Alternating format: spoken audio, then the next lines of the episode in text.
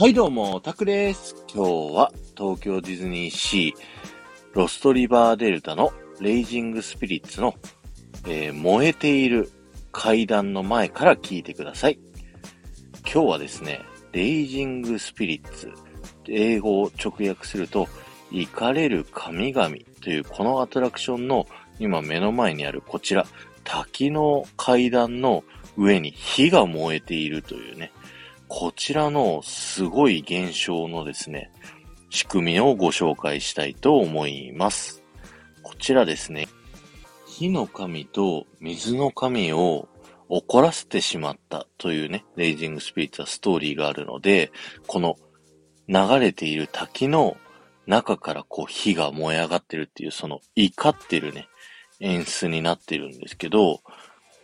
水が流れてるのに、どうやって燃えてるかって気になりますよね。これは、この滝の中にね、よーく見ると、パイプのようなものがね、こう張り巡らされていて、そこからガスが噴射しているんですね。で、そのガスに火を引火させることによって、水の上から火が浮き出ているっていうような演出になっているというね、そんな仕組みになっています。怒れる火の神と水の神のね、演出をそんな風に技術でね、表すっていうね、ディズニーはやっぱりさすがだなと思います。えー今週はね、ディズニーシーの仕組みウィークをやっていきたいと思いますので、皆さんぜひよろしくお願いします。感想等をね、コメント欄で残していっていただけると嬉しいです。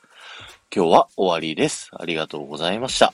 えー5万再生を目指しています。この放送が面白いと思った方は、ぜひ、ハッシュタグディズニー副音声をタップしていただいて、他の放送も聞いてみてくださいね。そして、前回の配信から今回の配信までで、コメントいただけた方のお名前をお呼びしたいと思います。